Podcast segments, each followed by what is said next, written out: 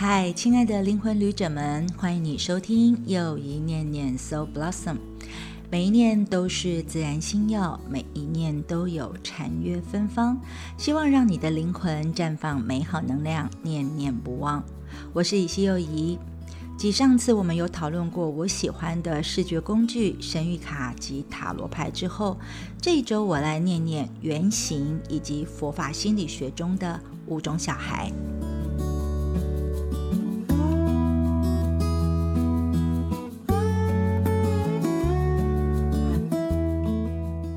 在前几集的 podcast 当中呢，其实我有念念了一个我曾经为自己做的一个，在我的疗愈转化或服务的工作当中所形成的坛城图像啊。那大家也可以去找找大概前两集的部分吧。那那个图像呢，其实是一个如果画起来的话，就是中间有一个核心，然后有上下左右的四个途径。那其实这里面呢，我的核心就叫做智慧哦，因为要有智慧才能。后去做我接下来要做的很多的事情，然后在上下左右的这个途径里面呢，我分别列了四个关键字，一个就是 soul，就是灵魂的转化；再来就是 healing，就是疗愈跟修复；然后就是 reiki，就是呢灵气的能量；再来就是 oracle，就是呢神谕跟直觉相关的部分。那像之前我所提到的神谕卡跟塔罗牌，就是被我放在工具的这个 oracle 的部分。不过呢，在我的 soul 的这个主题上面，我也有一个很主要的工具，那就是今天想要跟大家来一起念念的原型卡哦，就是 archetype。严严格说起来，其实这个原型卡是我的心灵导师之一，就是 Karamis 它基于了荣格心理学当中的原型概念所发展延伸创作出来的卡片。那其实是有中文版的，中文版的名称好像比较完整一点，就叫做心灵原型卡哦。那既然它是卡片，其实它也是一种工具，只是说它不完全是像我们之前介绍的神谕卡或塔罗牌是一个直。跟占卜用的工具，那其实，在其他系统的神谕卡或者是塔罗牌当中呢，可能没有那么像心灵的这个所谓原型卡一样，那么强调心理学的基础。虽然上次我有说过，说其实神谕卡或塔罗牌，它的发展的状况有可能是画家自己画图出版，或者是有一些作者、有一些身心灵导师，他接了一些讯息或者是灵感，就书写成文字，然后再加上设计所呃制作出来的。那当然，这些神谕卡或塔罗牌都有自己各自不同的特色，而且有他们发展的主轴，甚至是系统。不过呢，原型卡可以说是我自己觉得啦，在心理学的架构上是非常的清楚，而且可以充分的运用在人格特质的探讨，或者是关系课题的理清上的这个状态。那我觉得在所有的工具当中，它是最生活化的，也是最能够贴近个人生命课题的一组牌卡哦。然后，在我自己的学习跟探索的历程当中，除了这个原来就非常有心理学结构的原型学问之外，我自己还会加上佛法跟能量疗愈的概念。所以呢，在我们的成长过程当中，常常要回应一个在佛法当中会提出的问题，就是何来有我？或者是简单的说，就是我从哪里来，我是谁等等的这样的课题当中，那其实你就会发现，我们整个人如果把它当成是一个内在英雄的旅程的话，我们就是从那个 ego 现象上的自我，会发现到我们内在情绪的 me，然后呢，会希望能够成为一个完整的 self，这整个就是我们想要的自我成长跟转化的历程。那我自己会觉得，如果可以从了解原型进去的话，其实是比较能够进入自我转化，最后融入整体的。所以呢，原型卡加上佛法心理学的这些运用，就变成对我来说更有意义的自我探索跟助人的工具了哦。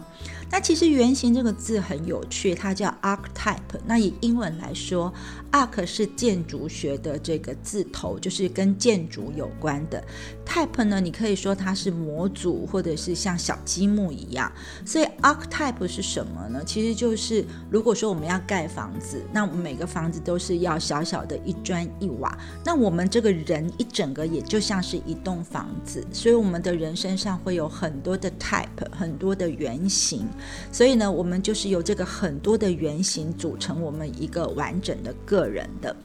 那这个工具呢，既然叫原型卡或者是心灵原型卡啊，那当然它是我的导师，也就是美国 Karen Miss 博士，他以荣格的这个原型，就是刚我解释的 archetype 这个字作为出发点所设计出来的图像。那总共就是人类的所有组成的过程当中，可能至少会有这七十四个很重要的 type，就是原型的角色。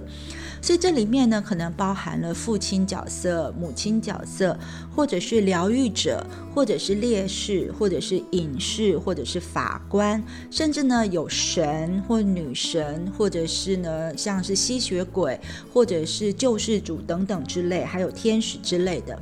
那你听起来就会发现，有一些的 type 是所谓的现实当中有的，呃，所谓的人生角色，或者是我们的工作角色所形成的人格特质。那有些呢，像是吸血鬼啊、神，看起来不是具体的人生的角色，但是它却是我们会在有些人身上会发现的某些频率或者是能量，对不对？所以原型卡。依循着这个荣格的理念呢，它每一张卡就代表了有一个原型的意涵。可是很有趣哦，这个父亲也好，母亲也好，烈士也好，法官也好，每一个原型，它其实呢，它都不是完全的负向，或是完全的正向。也意思就是说，每一个原型都会有光明面的。部分也会有阴影面的描述，那也有助于人们更深层的去了解。说好，如果你在玩这个原型卡，或是了解自己的过程当中，你目前的生命主要浮现出的是哪几个原型？那他们表现的是光明的特质，还是暂时落入了阴影的层面？那如果我们可以学会跟我们自己内在的这些原型的群主们对话，是不是就有可能会帮助我们自己？在生活当中过得更好一点，人际关系处理得好一点，对自己的人格特质掌握也变得好一点呢？我觉得答案是肯定的哦。所以当然了，原型卡是设计出来运用的工具，所以我们首先得知道什么叫做原型。那了解原型的基本定义，除了我刚刚说的字面解释之外，其实原型还是有它发展的历史渊源的。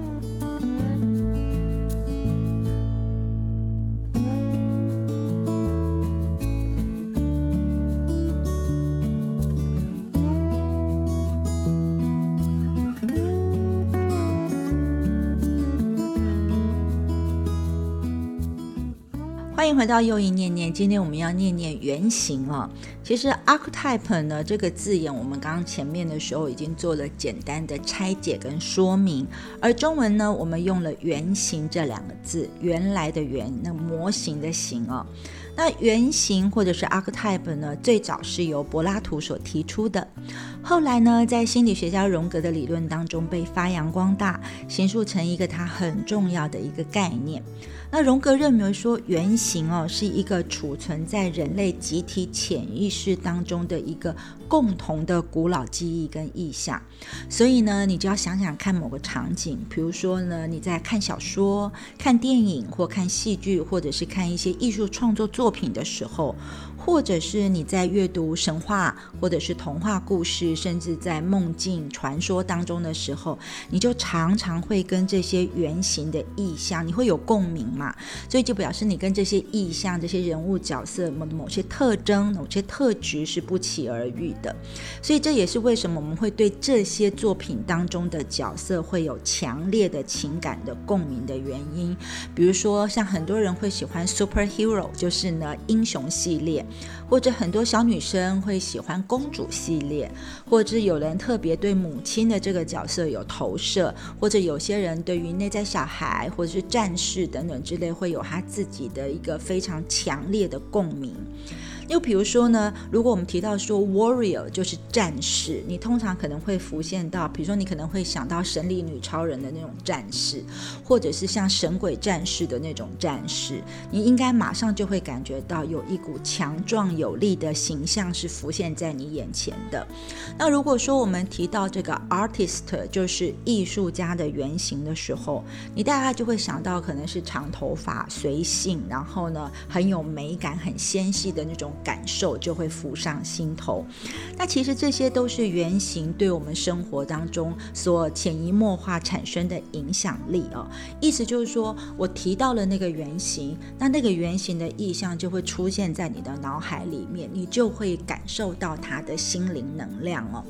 那其实呢，原型离我们的生命真的很近很近哦。在我们的每日的生活里面，我们会经常有意无意的去使用这些原型带来的力量哦。因为我们刚刚说过，archetype 就是你把人想成一个建筑物，那你会有很多很多的 type 构成你这个人嘛，哈。所以呢，你这些 type 不会每天全部都出现，一定是在面临所有某些特别的情况的时候，你某个 type 才会会跑出来去做对应。比如说，当我们在照顾小孩子，或者是在我们支持我们的下属或后辈的时候，可能就是我们里面的母亲原型的照顾者的能量跑出来了。又或者说，当我们现在碰到了一些难关，我们想要不畏艰难冲破难关的时候，我们可能就要召唤出我们那个想要去屠龙、想要去打仗的英雄原型的勇气跟力量就得跑出来。那对许多人来说，荣格说原型这个理论还是有一点形而上，甚至有些人会觉得哇，好高深哦，就是一个哲学概念嘛。那既然它是一个概念，就比较难落实在现实生活当中，就会变成好像只是在心灵空谈一样。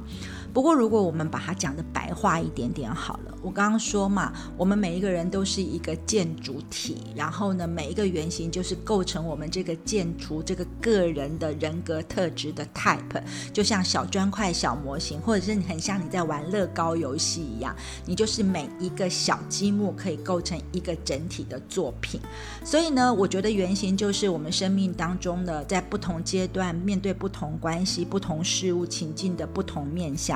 所以你可能会有一个很有力量的积木，你也会有一个很慈悲的积木，或者是一个很呃愤怒的，或者是很有才华的。但是如果我们讲积木，讲很愤怒这些形容词，不见得大家都能懂。所以我们就用一个专业的原型的这种语言，让我们可以透过我们想要跟每一个不同的原型，或是我们内在不同的人格特质去做更直接的连接。所以对我来说呢，玩原型卡或学原型或了解原型，就是我想要透过一些故事当中隐喻的力量，然后去连接到我内在的某几个重要的乐高积木或是重要的原型，然后我可以去连接它的特质，展现它光明面的力量。那如果可以做到这样的话，我觉得对自我转化的影响是深不可测的哦。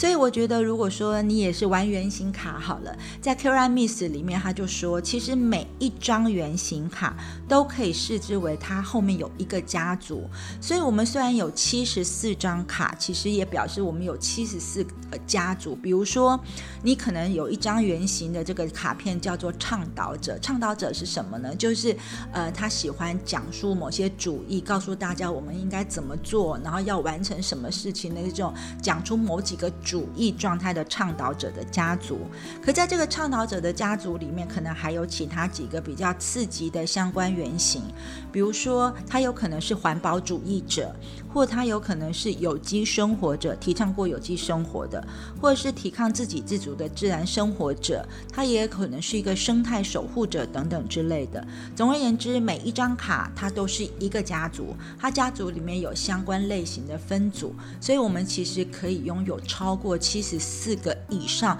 各式各样不同组合的这个所谓的原型的特质组合成我们。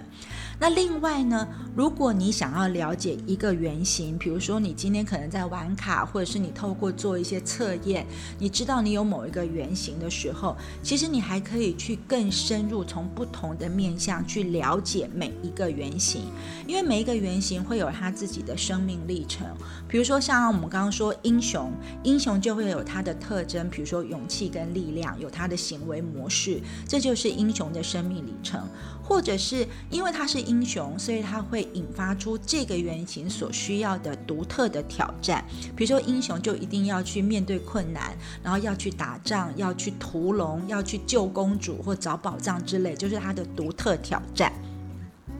然后呢，这个英雄如果他出现在你的个人的这个特质里面，也表示说你的生活当中可能就会出现很多像是英雄要面对的挑战一样，而这些东西会影响到你个人的心理层面、行为层面、创造的层面或个人的习惯等等之类的。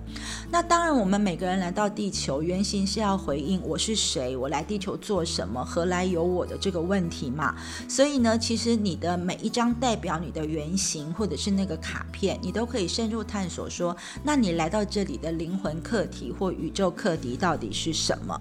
然后每一个人他身上都会带着一个奇妙的一个神秘的力量，就是你的天赋。那所以呢 k a r a Miss 说，这个天赋如果落在你的原型上，代表的是你所接受到的决定性的恩典。可是最重要的一件事情是，我们通常对于光明面的原型，其实不太会有太大的感受，因为我们通常对于自己拥有的好处是比较容易忽略的。所以在生命的历程当中，每个原型所产生的情绪阴影面，也就是内在阴影的部分呢，也就是这个原型它的负面或比较反向作用力的那个部分，反而对我们来说是我们要学习或自我转化里面的一个很大的提醒。或课题，那当然说了，我们知道原型是源自于荣格的心理学嘛。那荣格是一个非常喜欢研究神话跟梦境的人，他甚至说过说人类呢，就是神话是人类集体的梦。所以如果你要了解你的梦，你要了解你的所谓的人，你的神话，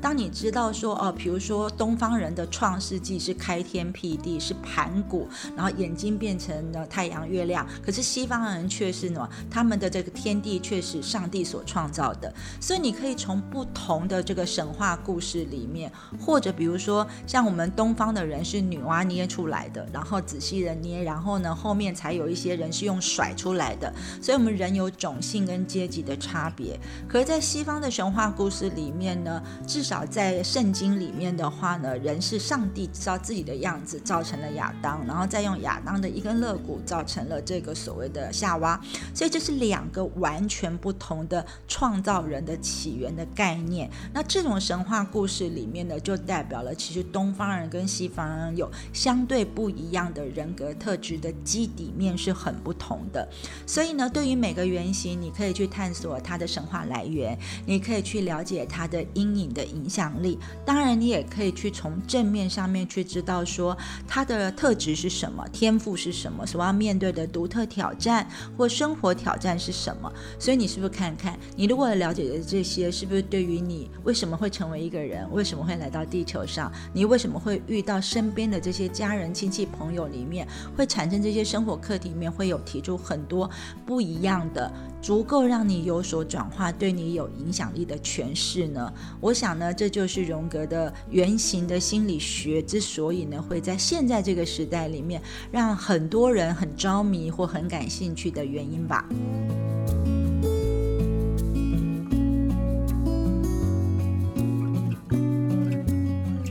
感谢你持续的聆听，又一念念。我们今天要念念原型，以及呢，在佛法心理学当中的五种小孩。但是呢，关于原型的部分，虽然我们刚刚有提到每一种原型都有它可以探索的一些部分跟细节，但是其实你也可以用一点归纳的方法。虽然每一个原型都代表一个家族，不过呢，你也可以把这些家族呢，再经过一些抽丝剥茧的过程，然后可以归纳成一些比较大样的分类哦。那比如说。Kara Miss 自己就说了，他虽然做了七十四张的原型卡，但是他还是归纳出说，这七十四张原型卡里面可以大概分成十个很重要的家族。比如说，我们刚刚有说了一个叫做倡导者的家族，另外九个分别就是 Artist，就是所有跟艺术创造有关的原型，还有一组就是运动员。那这些运动员其实包含了就是跟体力的训练相关的，以及跟运动精神的培养相关的原型，也都在这个群组里面。还有呢，就是 Caregiver，就是照顾者，这里面包含了像护士啊、医生啊、疗愈者或者是母亲的角色，甚至像老师 Teacher 也是在照顾者的范围里面。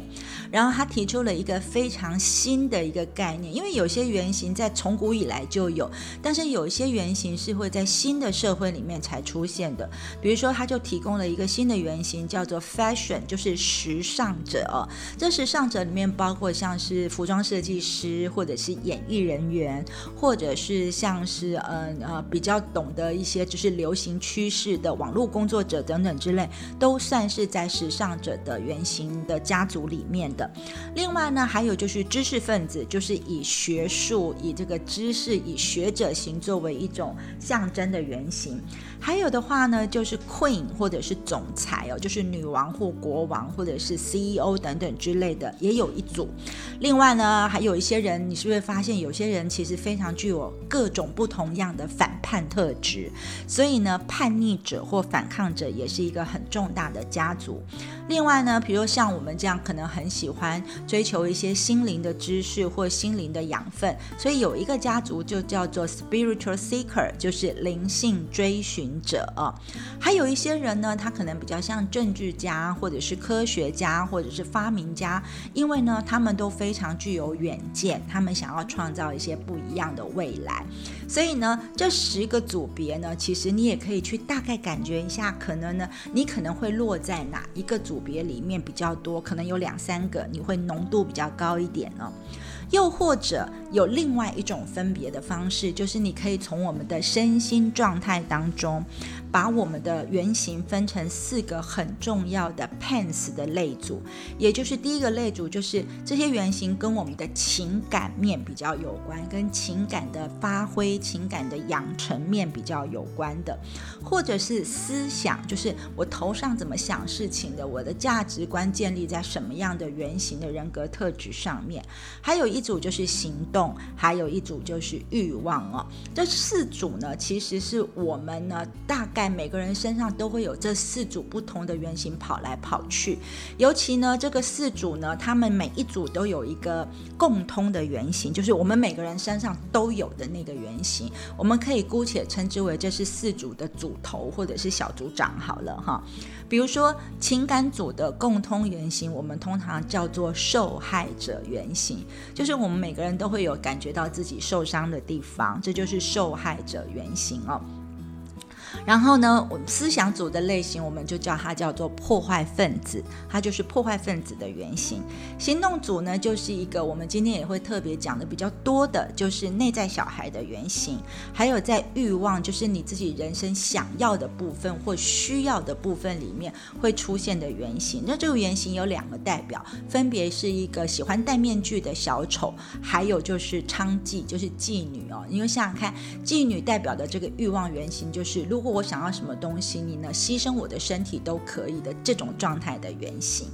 那我们刚刚说过了，这四个共通的原型或者是组头，其实是我们每一个人身上都有的。所以呢，情感共通原型是什么？情感的部分就是你有很多的感受，你可能想说又说不出口，但是你如果没有说出来，没有表达，它又会重复发生的情绪经验，所以它就会出现受害者的原型。那受害者的原型通常就是表示他都觉得是别人对我不好哈。那这个受害者的原型。当当然，我们刚刚说过，每一个原型它都是中性的，但是呢，它有光明面跟阴影面。所以，受害者的光明面就是因为我曾经是一个受害者，所以我非常知道受害者的感觉是什么，他的同理心会比较好一点。但是，他的阴影面就是抓着自己是一个受害者，觉得别人都对我不好，所以他就一直在。当受害者，或者是坚持自己是受害的部分，所以这就是他的阴影面。那同样的思想的小组长呢，其实就是思想是什么？思想表示我们脑中的想法。所以如果我们有一些很固着的想法，不管它是好的或是不好的，我们会紧紧抓着不放，就很像我们的执着的部分。那我们抓着的部分，常常是我们不愿意接受自己的部分。所以破坏分子是什么？破坏分子最想讲的话就是去你的狗屁框架，或者是不要用这个框架来围住我啊。所以呢，光呃阴影的话，光明的话当然很简单，就是破坏分子在做很多的事情之前的破坏，你可以把它视之为是一个突破，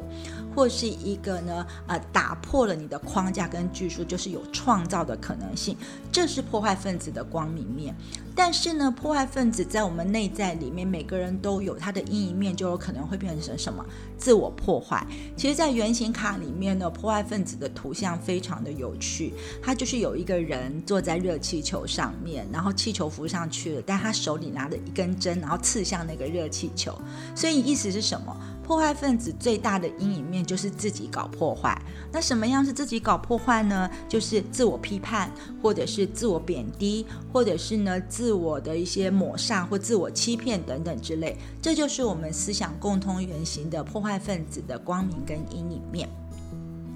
然后呢，就是我们的行动的部分了。行动的共通原型里面，那个行动表示说，这是我们会表现出来的行为，或者是我们会表现出来的现象。那通常这些也可以当成是我们的存活模式，就是我们从小到大怎么样能够想要生存下来所表现的行为。所以呢，这一组的共通原型代表的叫做内在小孩哦，意思就是说你在你的原生家庭里面你是怎么样生存下来的，你长。长大之后，可能就会去重复复制这样的行为。但是在这组里面，内在小孩里面分了很多的不同的面相啊。其实总共大概有五张，外加一张哈，就是五张呢是不同类型的小孩，以及有一张叫做受伤小孩。那其实受伤小孩几乎我们每个人都有啦，因为在童年的过程当中，你真的也不会不知道在什么时候就被你的父母亲或照顾你的人给受伤害了啊。不过呢，在我的佛法心理学里面呢，其实因为我们把它解释说，每个人在成长的过程当中都有这种存活模式，所以呢，小孩里面就表示他有这个记忆嘛。所以呢，其实呢，这个小孩大概有五种，我们待会会在这个行动上面多说明一点哦。就是这个小孩可能有他跟自己的家庭格格不入的孤儿，或者是他觉得很多的事情都不太满足，然后不太够的这种被指责的小孩，或者是呢，他会。觉得呃有内在有很多无所不能的想象，或者是有拒绝长大的部分的小孩，又或者是有刻意想要讨人喜欢的小孩哦。那最后一组叫做欲望共通原型。然后在那些渴望的背后呢，其实我们每个人都有很多的想要跟很多的需要，而想要跟需要都是会支持让我们生命可以活下来。但是呢，在我们想要跟需要的渴望背后，可能藏着很多的不安。所以，我刚刚不是说这一组会有两张共同原型吗？有可能你是因为你想要掩饰你的想要跟需要，你不想要让别人看见真正的你，那你有可能你的共同原型就是小丑，因为小丑那个就是永远戴着面具，不要让人家看到里面真正的我嘛啊。或者是你不是这样，你为了你自己想要得到的东西，或你必须要活下来的东西，你愿意牺牲你的身体，或者是献上你的身如果你是这种特质比较多的，那你有可能你在这个欲望层次上面的共通原型就是娼妓哦。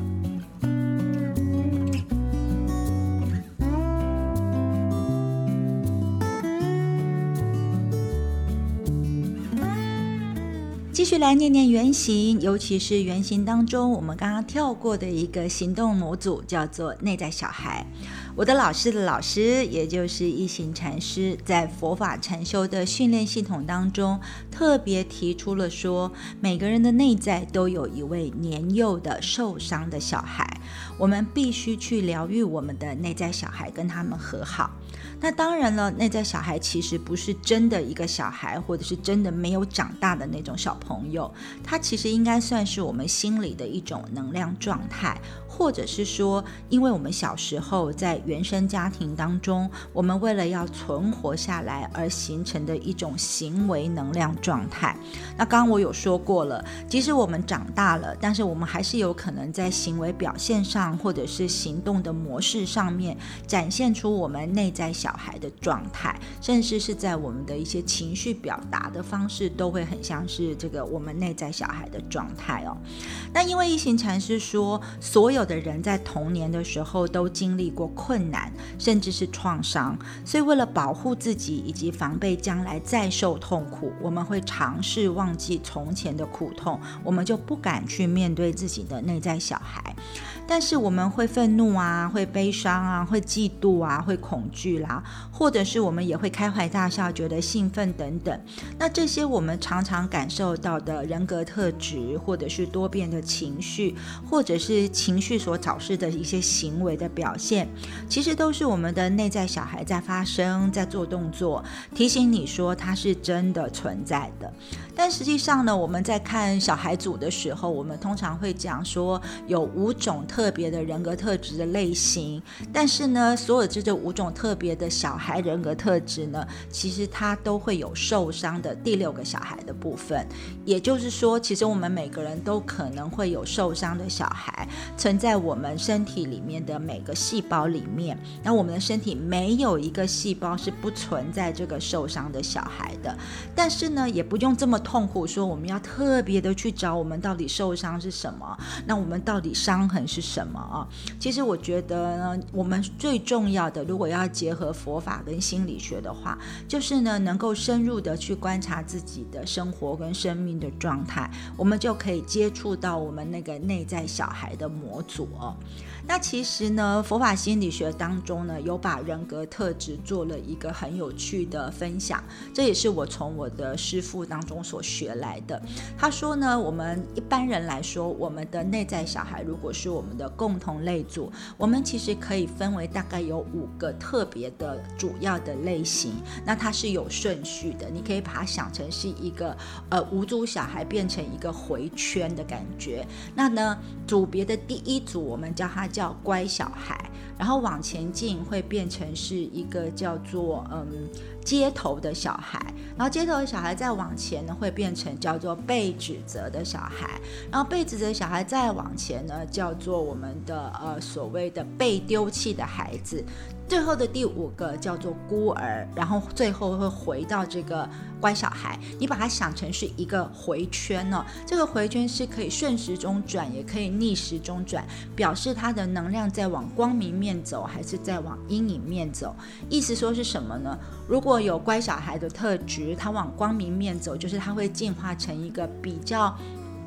更有力量的街头小孩。或者他要跟街头小孩学习，变成是一个发挥光明特质的乖小孩。那当然，他退步就是退成孤儿了。所以以此类推哦。所以我们可以来看看，如果每一个原型它都有一个它的光明面跟阴影面，其实佛法心理学当中的五种小孩也会各有它的光明跟阴影。而且我刚刚说过，其实光明面我们比较不会去特别注意到，但是阴影面呢，其实我们都会比较容易观察。查得到，所以呢，接下来我们也可能要上一点课，大家要听清楚了哦。我会一个一个讲上这几个小孩的特质，你也可以一个一个对照看看，你觉得你自己比较像是哪一类的小孩？首先第一个当然就是乖小孩了。乖小孩的阴影面是因为呢，他希望希望能够跟父母亲有良好的关系，所以他对父母亲的配合度是非常高的，而且呢，他喜欢呈现美好的一面给他敬仰的人。包括他的父母亲或师长看，但是乖小孩呢，其实上是因为他想要跟人连接，所以他非常容易紧张，因为怕表现的不够好，或也非常容易的担忧忧虑，就怕别人不喜欢他。那因为呢，他喜欢连接，所以他会特别的知道别人对他的期待是什么。那如果这个人是他自己想要去靠近的人，比如说他的父亲、母亲，或者是喜欢的师长的时候，他就会让自己尽量去符合那个人。所下的期待值哦。那当然呢，乖小孩呢，他喜欢的是情感的连接，所以他非常珍惜家庭，不管是他自己的家庭，或是他原生的家庭哦。那他非常珍惜这个家庭的氛围，但是呢，他就是想要让大家感情很好、很和谐，但是他只顾着说要妥协、要配合、要大家呼呼秀秀，可是呢，他是不愿意去面对问题跟解决问题的哦，因为他一切都觉得大家和谐为重嘛，不要去提到问题。那为了不要产生冲突，所以乖小孩会特别容易压抑自己的需要，或者是妥协别人的期待嘛。而且呢，他会不想要为自己做决定，也没有办法为自己做决定。那因为呢，他觉得我就是要符合你的期待，我要对你好，我要配合你，你才会爱我跟看到我。所以呢，他就会因为太配合，反而会变成心中会有很多的怨恨。因为如果我都配合这么多了，你还是没有看到我，他。心里就会很不高兴，而且乖小孩因为太依赖人了，所以他比较不会有自己的方向感。所以呢，他虽然很灵活、很公关、很会呢连接大家的感情，但是如果你问他说你有想做什么事情，你有什么目标的时候，他可能会说哎不知道哎，要看我的父母亲希望我能够做什么，他就会去好好做那个乖小孩。所以呢，乖小孩的阴影面有时候你就会觉得他会不会太妥协了，或是太配合了、太服从了。而且，因为他为了要跟人配合，所以他常常在有问题的时候不面对、不解决问题，就会有内在的委屈。所以呢，乖小孩如果要成长，他的概念就常，因为他要配合别人，所以他总是会觉得别人是对的，我是错的。所以他主要的价值观上面会觉得我都是错的，我错了。所以呢，乖小孩如果要成长，他必须要懂得跟父母亲分清楚界限，否则他是走不出来的。那当然，我们刚刚说。的乖小孩虽然有这些阴影面，但是他的光明面是因为他非常有同理心，因为他要连接嘛，他也能够接受自己的缺陷，他也很能够去跟大家合成一个团体，因为他很喜欢和谐的气氛，他还会愿意去陪伴或者是去帮助去呃抚慰别人的心情，或者是呢帮助他去了解满足他的需要等等之类的。某些程度上，乖小孩在对人的处理上面，因为他喜欢跟人。连接，所以他很灵活，也很多才多艺，而且因为他比较不会固执自己的想法，所以呢，如果说我们要乖小孩变得更光明面、更更正向一点，记着刚才那个回圈，他的顺时钟方向的下一个是街头小孩，所以如果他可以用街头小孩的正面能量，意思就是说我可以活出我自己的能量，不一定要完全只配合父母亲的话，他就可以呢让自己活得更开心一点，所以。呢乖小孩最重要的反省，就是要去反省说，我的需要跟父母亲的需要，或我的需要跟他人的需要是不一样的。他必须要能够看到自己的需求跟目标，这就是乖小孩。我不知道你中了几项，你是不是乖小孩呢？其实，在东方家庭里面，乖小孩的人数是比例相当高的哦。再下来往顺时钟的方向走，我们会看到街头小孩。街头小孩，你想想看，一个小孩要到街头上，就表示什么？他就是在街头上面跟大家博感情啊，或是跟有很多很好的兄弟姐妹，就是不是同一个家庭的好朋友的兄弟姐妹们，就是压低一样，大家博感情嘛。所以呢，街头小孩的阴影面就表示他跟父母亲的关系是比较不那么密切的。我们刚刚说了，乖小孩很想要跟父母亲在一起，但街头小孩会觉得哦没有关系，只是你们不要来烦。我你们不要来啰嗦我，因为他不喜欢父母亲的啰嗦，而且呢，街头小孩他也不是觉得，他也觉得父母亲不是他的榜样，甚至他心中会有一个声音是：我就是不要变成跟我的父母亲一样。那呢，街头小孩喜欢在街上，他喜欢自由，喜欢随性，他也很讨厌规矩，也很讨厌感情的羁绊，很怕麻烦，而且呢，很讨厌被利用，因为他就觉得人跟人之间，如果你利用我的时候，他那个。街头小孩就会出现那种他受不了，然后会很想突破的那种冲撞的感觉，而且因为他不喜欢被别人左右，所以他会出现一种你们都别来烦我，非常独立，非常能够出外打天下，很像帮派江湖兄弟的感觉，对不对？而且呢，街头小孩对于公平正义的事情非常的在乎，所以他会很容易为别人打抱不平。那或者是说，如果别人有我没有，他会受不了，他就觉得我也一定要去争取。所以他其实上有他的好奇心。但是街头小孩因为在街上太宽广了，街上有太多好玩的事情了，所以他会觉得说什么事情都很有趣，什么事情都碰碰看，所以他的专注力或持续性其实上是没有那么好。而且你想想，街上街头上是有很多诱惑的危机的，所以街头小孩的阴影面就是很容易被诱惑，或很容易会掉入那个所谓诱惑的陷阱里面哦。所以呢，街头小孩如果在他成长的过程当中，因为他他已经觉得父母亲没有什么大不了的，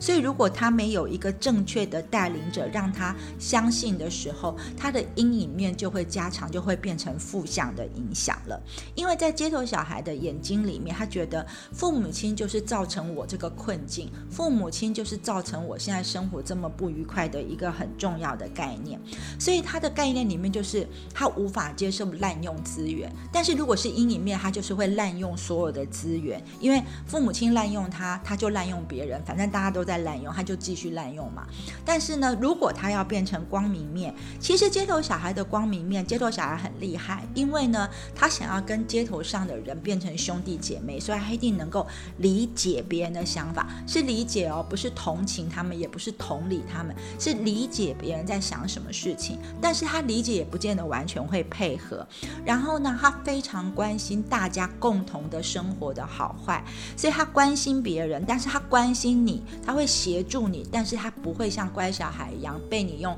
感情或情绪的方法勒索或利用。而且街头小孩，因为他是在街头上面要讨生活，所以他其实在光明面上，他非常的宏观，非常的是能够做大事业的人，非常了解在社会上要怎么的生存。而且呢，他行动积极哦。他说呢，他们并不是所谓的乞丐，就是等着别人给他，他们比较。像丐帮，就是呢，是江湖人士，他们会主动的去找他们的食物的资源，因为他知道有行动才会有变化，而且他非常有决心，因为他相信。父母亲虽然生了我，但是父母亲并不能决定我的生命。他觉得我能够决定我自己的生命，生命是我的。而且通常呢，这个街头小孩在街头嘛，所以他是非常能够领导群众的，能够做一个很好的队长或者是一个主管。而且他方向很清楚，可以画好界限，而且目标非常的明确。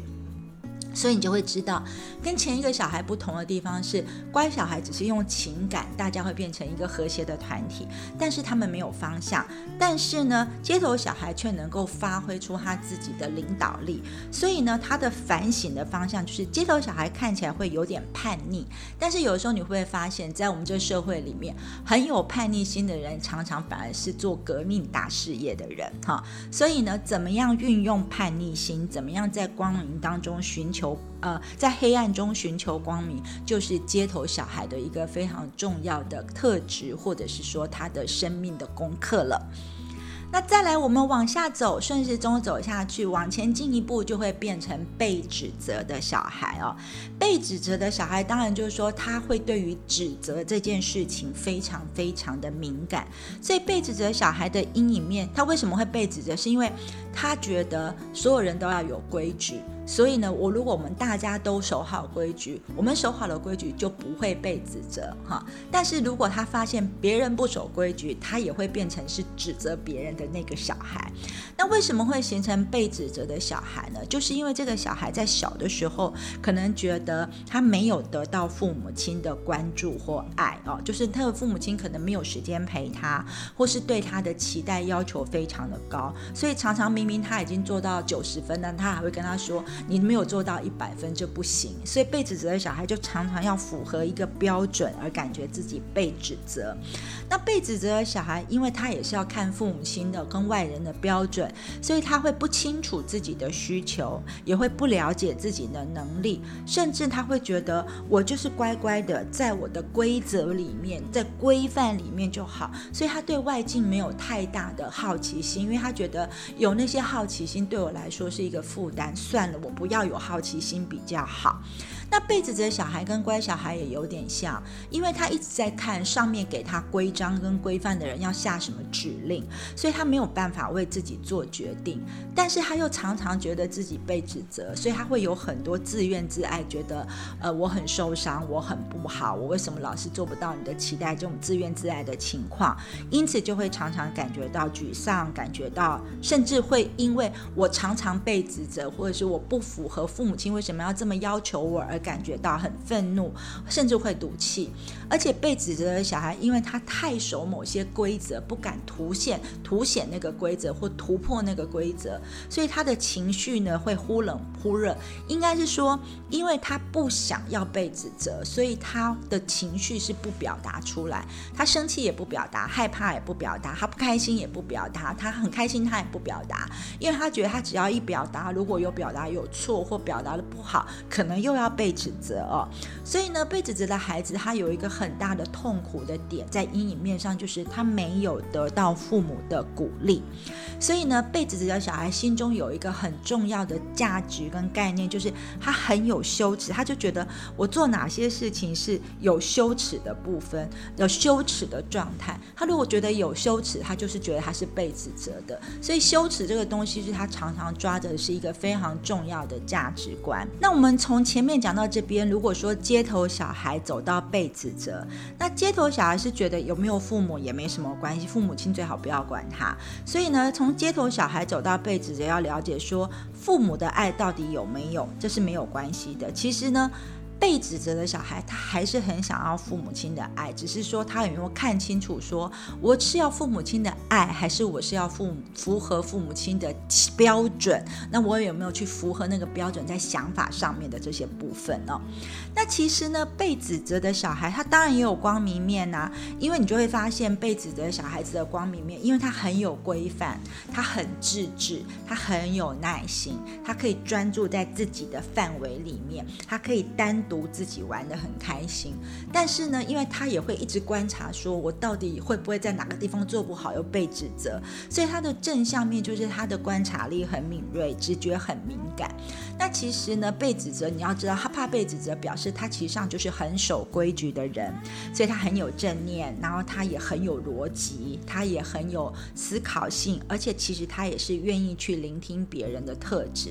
所以呢，被指责小孩最重要的一个反。醒方向就是他要去找到他自己的可以勇敢或可以突破的点，就是他不要老是是为了符合规则或符合别人的期许或害怕被指责在做事情，他要很勇敢的去告诉自己说，我可以突破我的限制，我可以突破我的框框，即使我突破了也不会有损失，也是会有收获的。那我们继续顺着顺时针的方向走，我们会走到第四种小孩，就是被丢弃的孩子。那这个被丢弃孩子，并不是说你在童年的时候真的被爸爸妈妈丢掉了，不是这样子的丢弃的孩子哦，而是说在你的童年成长的过程当中，你的心理或是你的生活的感觉里面，觉得你有被丢掉的感觉就算了。很简单来讲，比如说如果有一个 baby，然后他在呃喝。奶的时候，他可能希望说，喝奶的时候妈妈就要看着我的眼睛啊。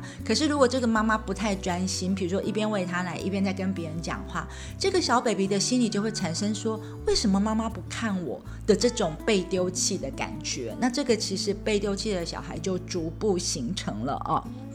所以。被丢弃的孩子，他的阴影面就是因为呢，这些孩子的人格特质里面，他跟父母亲的关系是缺乏交流跟互动，就是还是有父母亲，但是呢，没有互动的关系，没有交流，常常是小孩在心中想着自己的小剧场，然后他就觉得他去观察父母亲的作为，觉得他做这样就是不喜欢我，他做这样就是不理我，他自己有自己的小剧场的眼神，所以被丢弃的小。小孩他不喜欢参与，他喜欢呢站在高高的、远远的地方做旁观者。哈，那呢在旁边看的时候呢，他心中有很多的剧情，所以他就头脑很会批评人，而且他会刻意跟人群保持距离。那因为刻意跟保持人群的距离，他又批评别人，又喜欢呢去呃在旁边观察别人，而且还观察的很仔细，所以常常会给人一种傲慢的感觉。但是呢，被丢弃的小孩，因为活在自己的高处的世界里面，他有点高处不胜寒，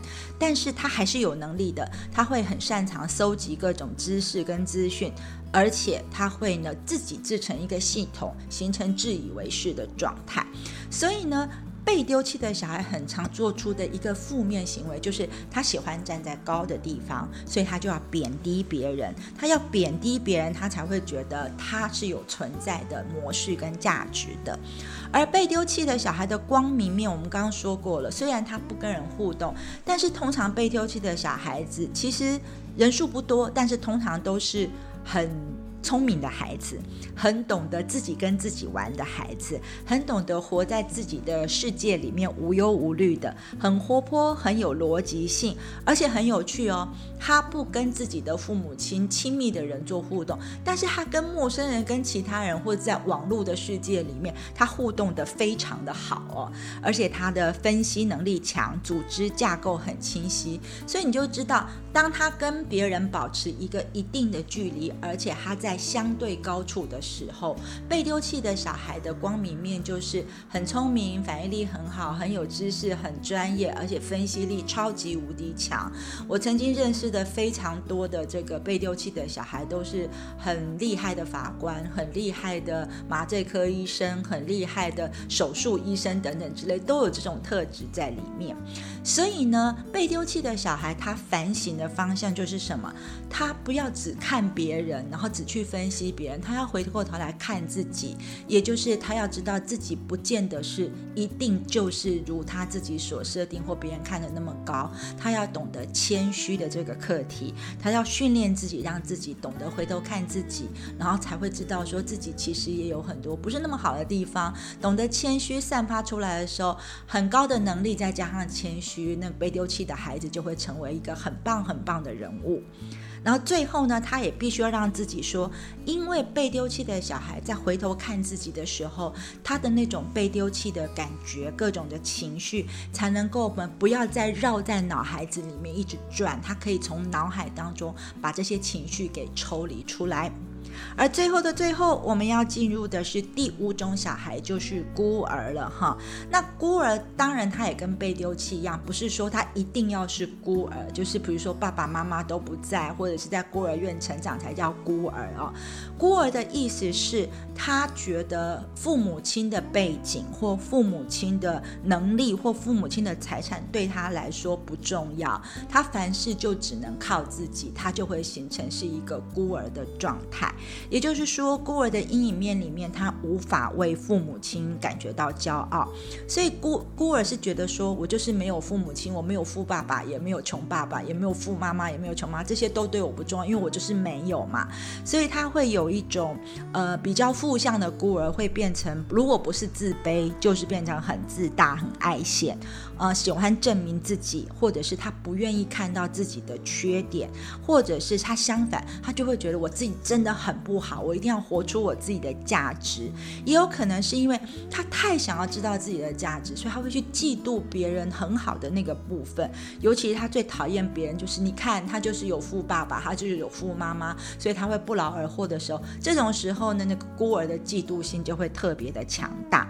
但是孤儿呢，也是因为他常常在反省自己，常常会做一些让自己后悔的事情，因为他很自大、很自私、很自我，然后做完之后又会看到自己很糟糕的部分，所以就会经常属于后悔的状态。原因就是因为孤儿虽然很看重自己，但是他在他的主要的心理概念能量里面，常常是觉得我不如别人的，所以他才会觉得我要很努力，我要自己壮大，我要自己变得更好。好的那个反向的作用力才会出来。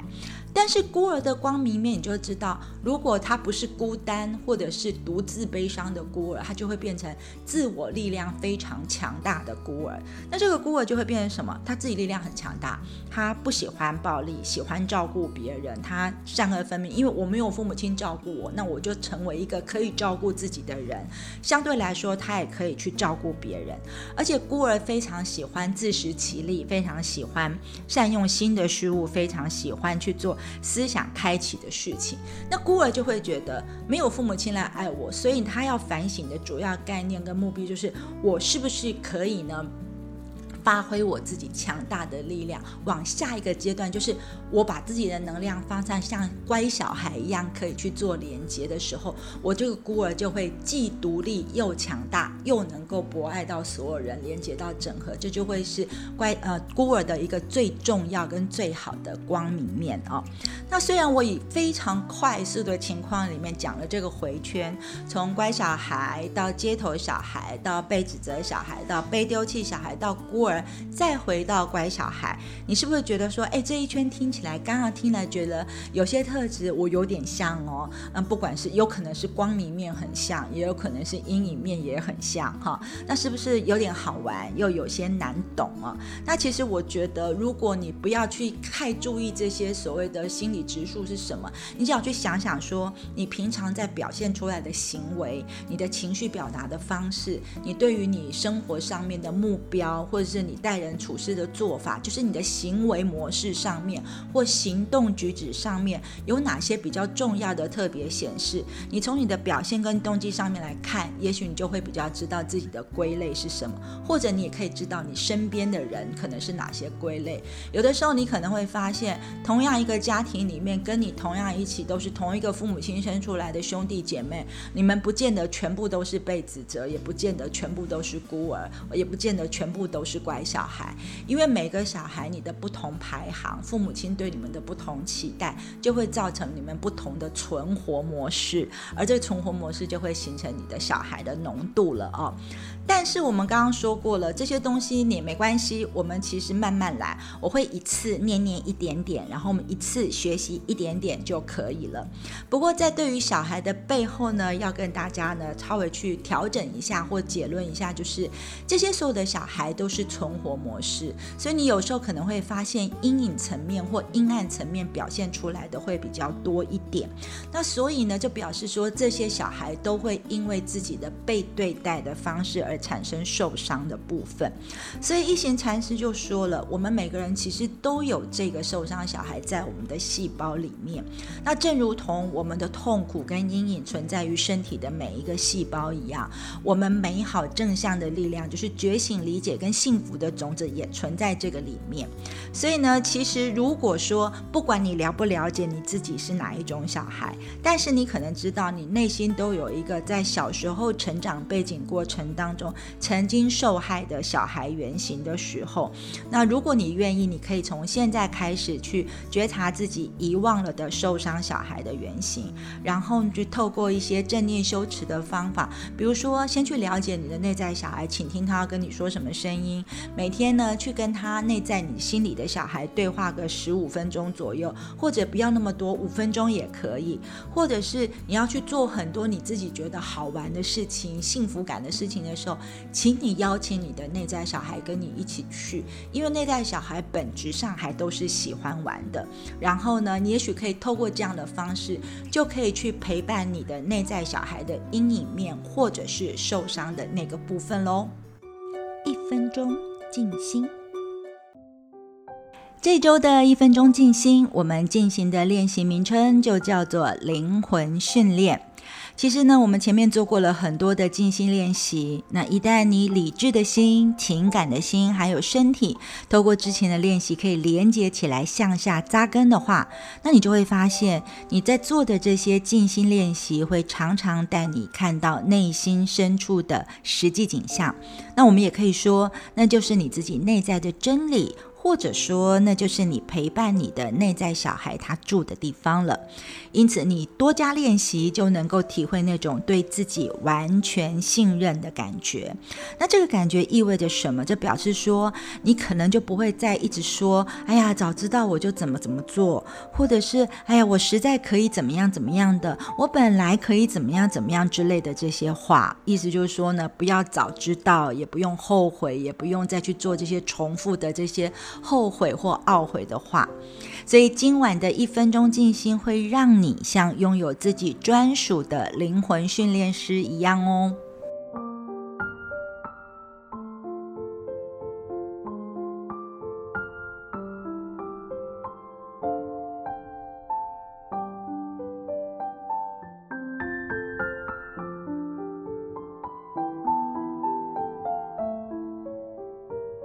开始，请你先慢慢的深呼吸。同样的，我们要请你先找到你的中心线，把头、喉咙、胸腔、肋骨、小腹跟脊椎尾端的每个点都连接起来。然后想着你的中心线从脊椎尾端开始分叉，延伸到双腿的个别中心，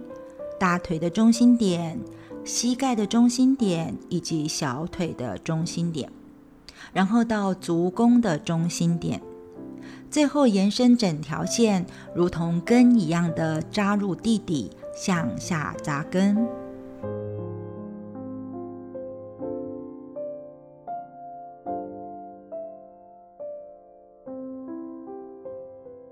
接下来，我们要进行灵魂训练的正念呼吸。透过每一次的呼吸，在你吸气的时候，吸入让你自己觉得信任、确定、接受、信心、信念等等的美好能量；呼气时，呼出所有的怀疑、犹豫、疑惑、不安等等的能量。吸气，你吸入所有的正向、美好。一起爱。呼气，请你呼出所有的负向、难过、恐惧。吸气，吸入正向能量。呼气，呼出负向频率。吸气，呼气，再吸气，再呼气。你可以多做几次这样的练习。当你专心信任自己的时候，请你观察一下自己有怎么样的感受。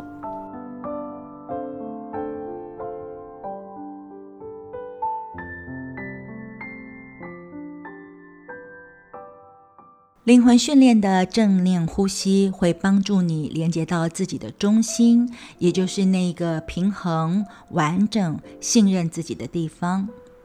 现在，你理智的心、情感的心和你的身体已经结合在一起，请让他们形成坚强的团队，随时可以行动。而你所要做的，就是活在此刻当下，练习、练习、再练习。